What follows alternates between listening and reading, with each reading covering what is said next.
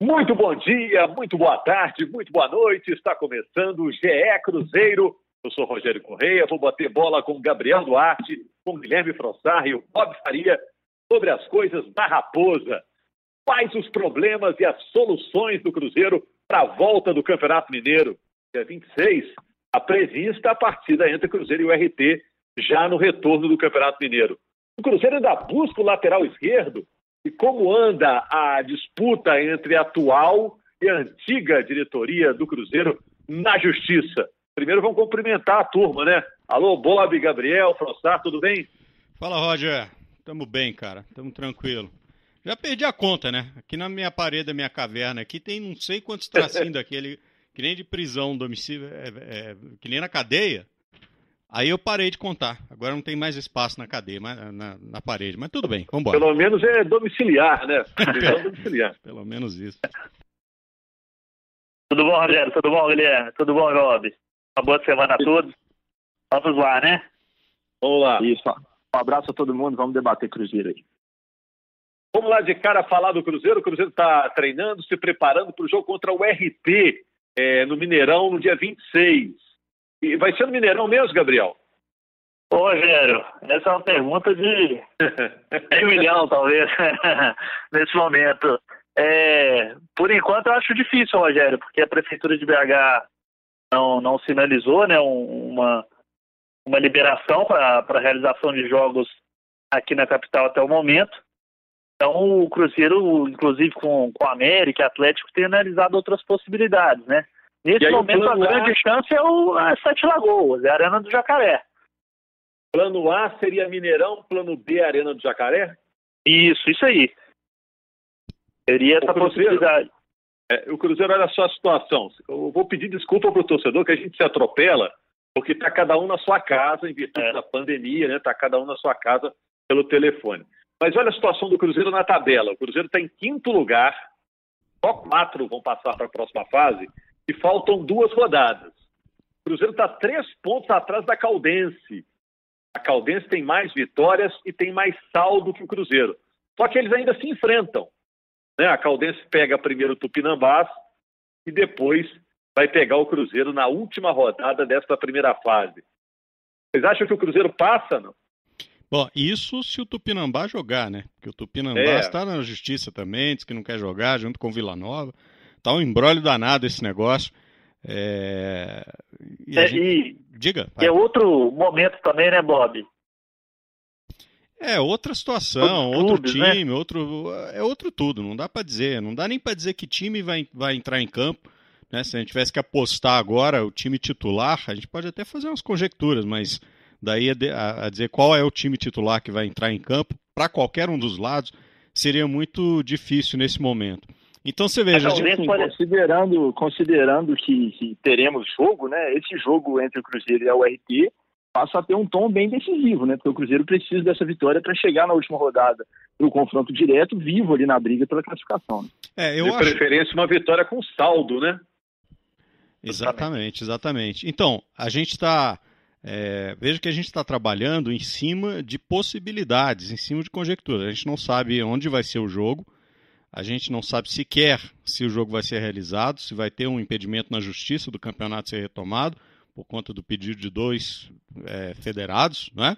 É, e estamos pensando qual poderia ser a condição desse jogo. Se, né, em Sete Lagoas tem uma condição, em Belo Horizonte tem outra, tem outra condição.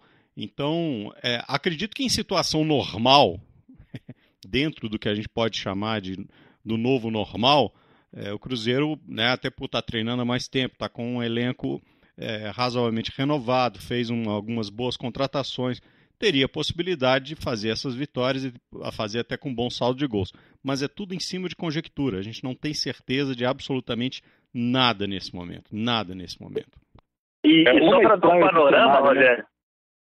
Diga. Pode falar, Gui, desculpa. Só para dar um panorama de como está a situação tão diferente entre os clubes aqui, o Cruzeiro voltou a treinar no dia 26 de maio, né? Já está já tá treinando, ou seja, há quase dois meses.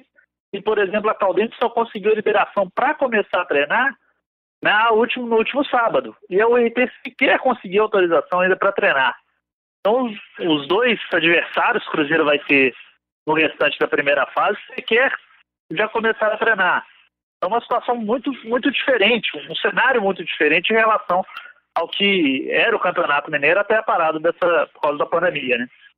É, prova disso são os detalhes que a gente tem que discutir aqui, né? A gente está aí gravando aí segunda-feira, né, dia 13, e o jogo marcado para dia 26, ou seja, faltam aí menos de duas semanas para essa partida, caso ela de fato aconteça, e nesse, nessa distância aí para uma partida, a gente habitualmente já estaria discutindo a situação de tabela, escalações, a gente tem que discutir coisas muito mais sérias e muito mais indefinidas, né? O local da partida, se é que vai ter a partida, se todos os times da rodada vão ter elenco para disputar, enfim.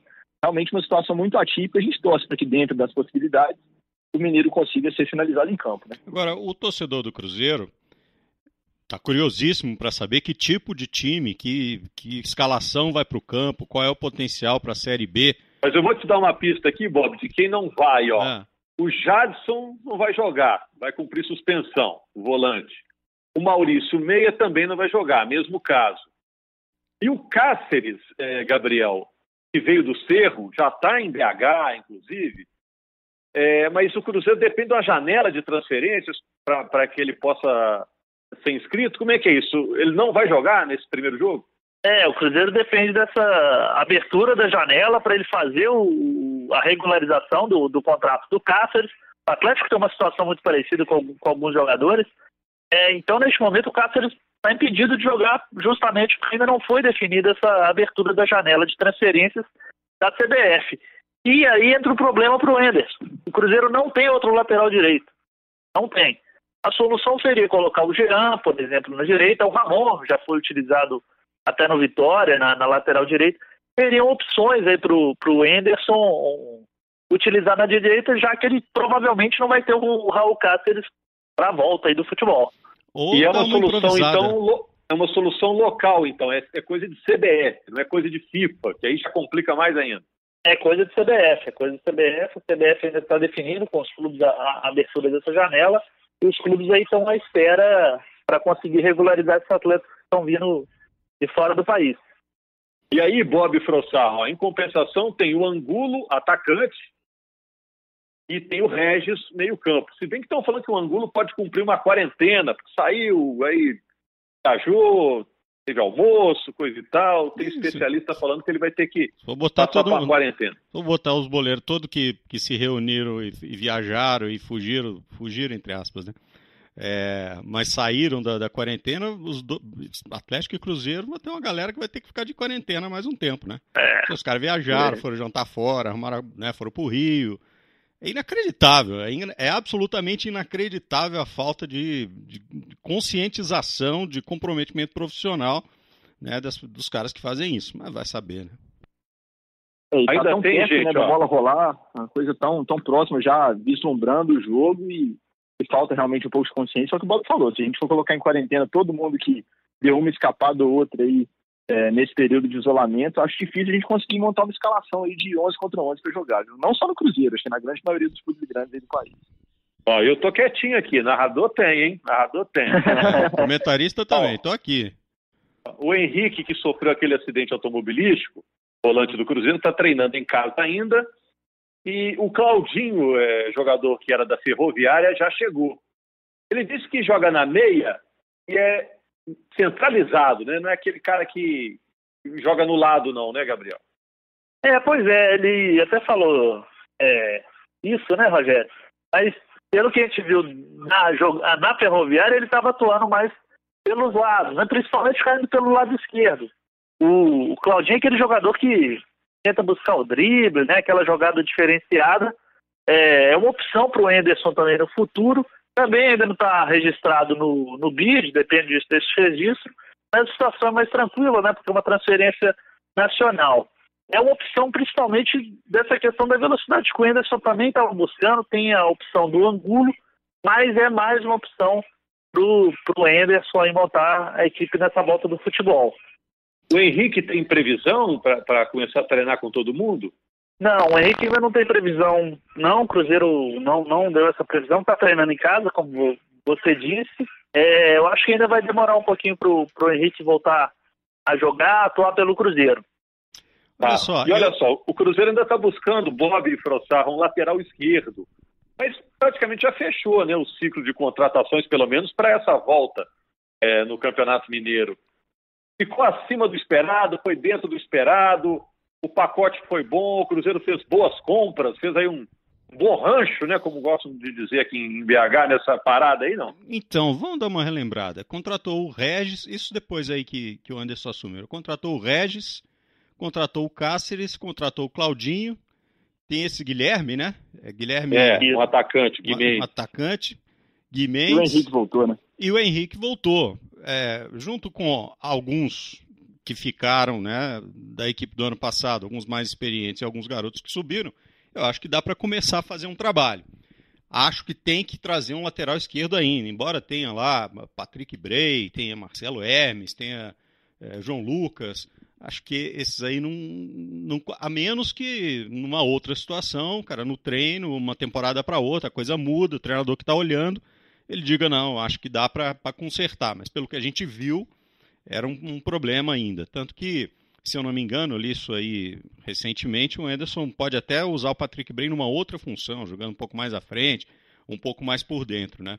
Eu queria falar do Claudinho. É, a torcida do Cruzeiro, como está super carente nesse, né, para entender o time que vai entrar em campo e tudo mais, pode estar tá até colocando muita expectativa em cima do Claudinho. Ele é de fato um jogador que tem um potencial grande, que é talentoso, é, que pode jogar pelo meio, um cara baixinho, com a bola no pé, um cara inteligente, para pelo que a gente já viu. Atuou também mais pelo lado, tem uma boa velocidade, tem qualidade no drible, tudo isso. Só que é um menino, tem 19 anos. A curva dele é, ele não é um extra série. Então, assim, a curva dele ainda está subindo. Ainda tem muita para acontecer com esse garoto. Então não, não pode botar essa expectativa de que ele vai ser, vai ser o craque do Cruzeiro no meio de campo e vai ser a grande revelação do. Pode até ser a revelação do campeonato da Série B, sei lá, mas ele é, tem que tirar um pouco dessa responsabilidade, porque senão a pressão fica muito grande. Embora tenha me parecido um cara muito esclarecido, assim, para a idade, um cara muito tranquilo ciente do tamanho da camisa que ele está vestindo.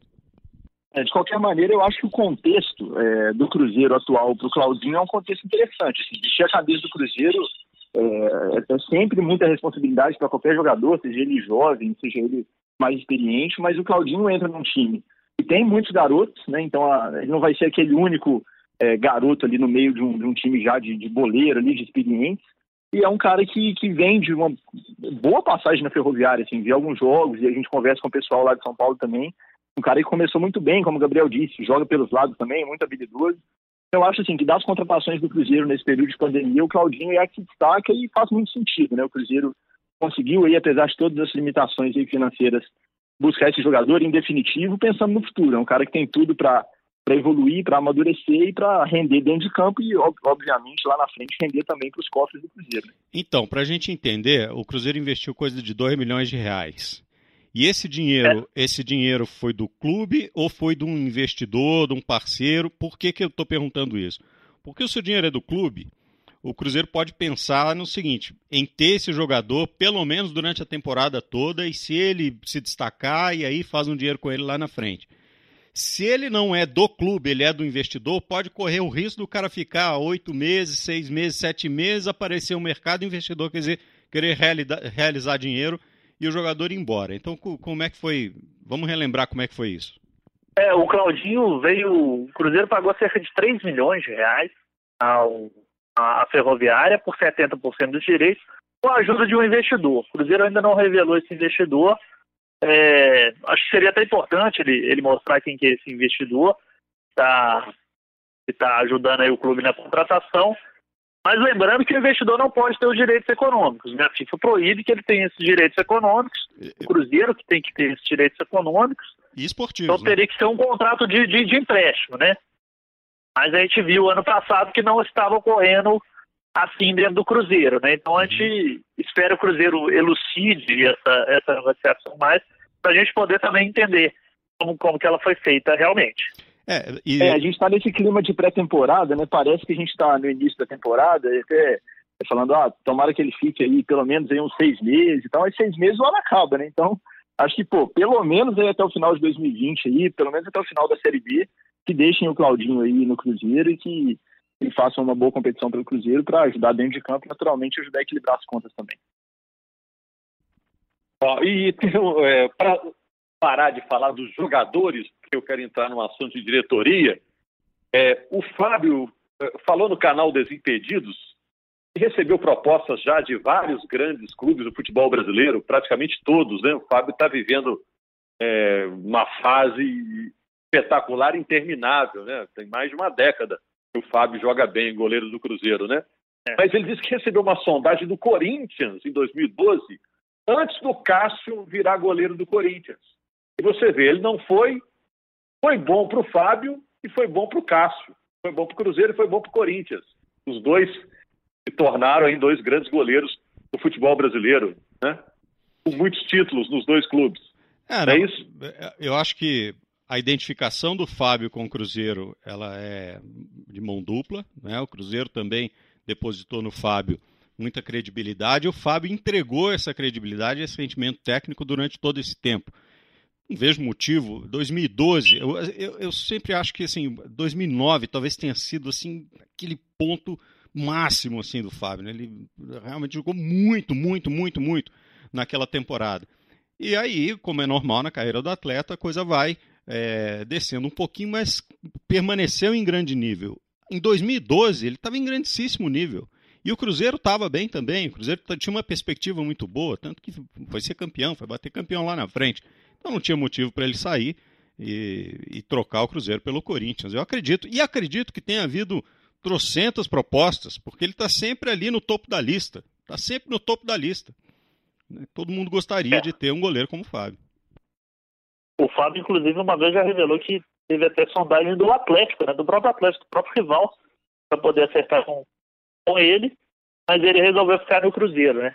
Eu concordo com o Bob. O Fábio, é, o normal era que, que o jogador caísse um pouco de produção, por causa da idade mesmo, mas o Fábio vem mantendo um nível altíssimo no, no gol do Cruzeiro, por, por todos esses anos e ele está no clube. E assim, ele foi um ponto fora da curva, inclusive no rebaixamento do Cruzeiro. Ele foi um dos jogadores que não caiu, caiu de, de, de, de nível, vamos dizer assim, no rebaixamento do clube. É, eu assisti também essa entrevista do, do Fábio Desimpedidos e, e achei curioso assim, que essa pergunta também foi feita para ele, qual foi o ápice né, dele no Cruzeiro? E é uma pergunta realmente muito difícil de ser respondida. Né? O Fábio, eu acho que até a palavra fase não cabe do Fábio, né? porque não dá para você falar que um cara Tá numa fase boa há 10 Exato. anos. Então, é. então, assim, o Fábio, é, é, igual o Bob citou aí, 2009, naquela Libertadores, que o Cruzeiro chegou à final, foi muito bem. Acho que o primeiro jogo da final, inclusive, na Argentina, foi um dos melhores jogos da carreira do Fábio. Foi absurdo naquela partida. Aí depois vem o bicampeonato brasileiro em 13 14, o Fábio fechando o gol. Depois vem o bicampeonato de Copa do Brasil, o Fábio indo em excelência. Aquele ano de 2012 mesmo mencionado aí, o Fábio também muito bem. Então, assim, é difícil listar um ano, dois anos ali que o Fábio teve no seu ápice, né? Parece que é igual vinho, né? Quanto mais velho, melhor fica e naturalmente, certamente sofreu sim muito assédio de clubes brasileiros. É legal a gente ver jogadores como ele, como o próprio Cássio, como o Vitor no Atlético, e como ele para trás tem Rogério Senna, tem Marcos, principalmente goleiros, né? Que fazem uma trajetória muito longa no mesmo clube, se tornam em referências, ídolos da torcida, isso é cada vez mais raro e é muito bonito de ver. Infelizmente que a gente viu pouco ele na, na, na, seleção, né? Um tema que a gente sempre debate aqui em Minas, né? mas realmente o Fábio teve muito, muito poucas chances na seleção, né? Passaram vários goleiros sendo convocados por, por, diversos treinadores e o Fábio raramente foi lembrado, né? Eu acho que o Fábio poderia ter sido mais lembrado durante os anos na, na seleção brasileira também. É uma injustiça que tem que botar na conta de vários treinadores que passaram pela seleção brasileira.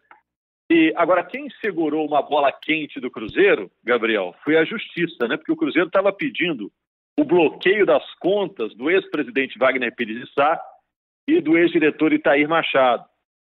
É... O Cruzeiro queria que essas contas fossem bloqueadas, que esse dinheiro ficasse disponível, porque o Cruzeiro entende que houve uma série de irregularidades na gestão passada, mas a justiça não entendeu assim.